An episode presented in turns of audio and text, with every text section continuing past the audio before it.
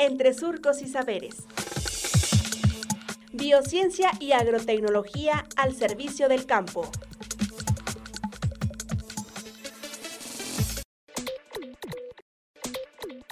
Ventajas del guayule.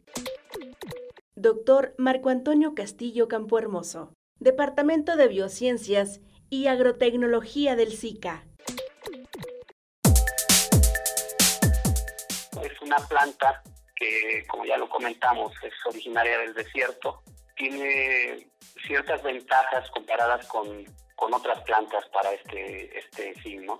ya que nuestro país pues, tiene el 60% de territorio del desierto, entonces podría ser una planta con un gran potencial para ser utilizada. ¿no? Y teniendo esta gama de productos, podríamos verla como una planta altamente viable para su explotación económica. En la actualidad, en este preciso momento, no hay cultivos de explotación comercial en México, solamente en Estados Unidos, empieza a extenderse en Europa, en Asia, en todo el mundo, pero en México no existe ningún cultivo para su aprovechamiento. Sin embargo, de manera natural, pues tenemos las mayores reservas de esta planta Existen alrededor de 9 millones de hectáreas, según lo reportan la, bibliografía, los estudios anteriores. Para que nos demos una idea, en la actualidad solamente existe una fuente que provee lule natural que se ve a brasiliensis.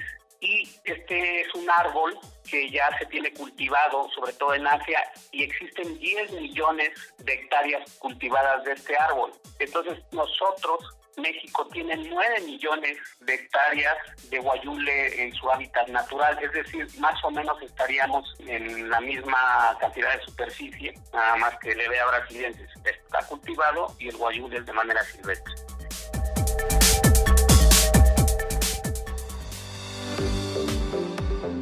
Radio Universidad Agraria y el SICA presentaron Entre Surcos y Saberes. Hasta pronto.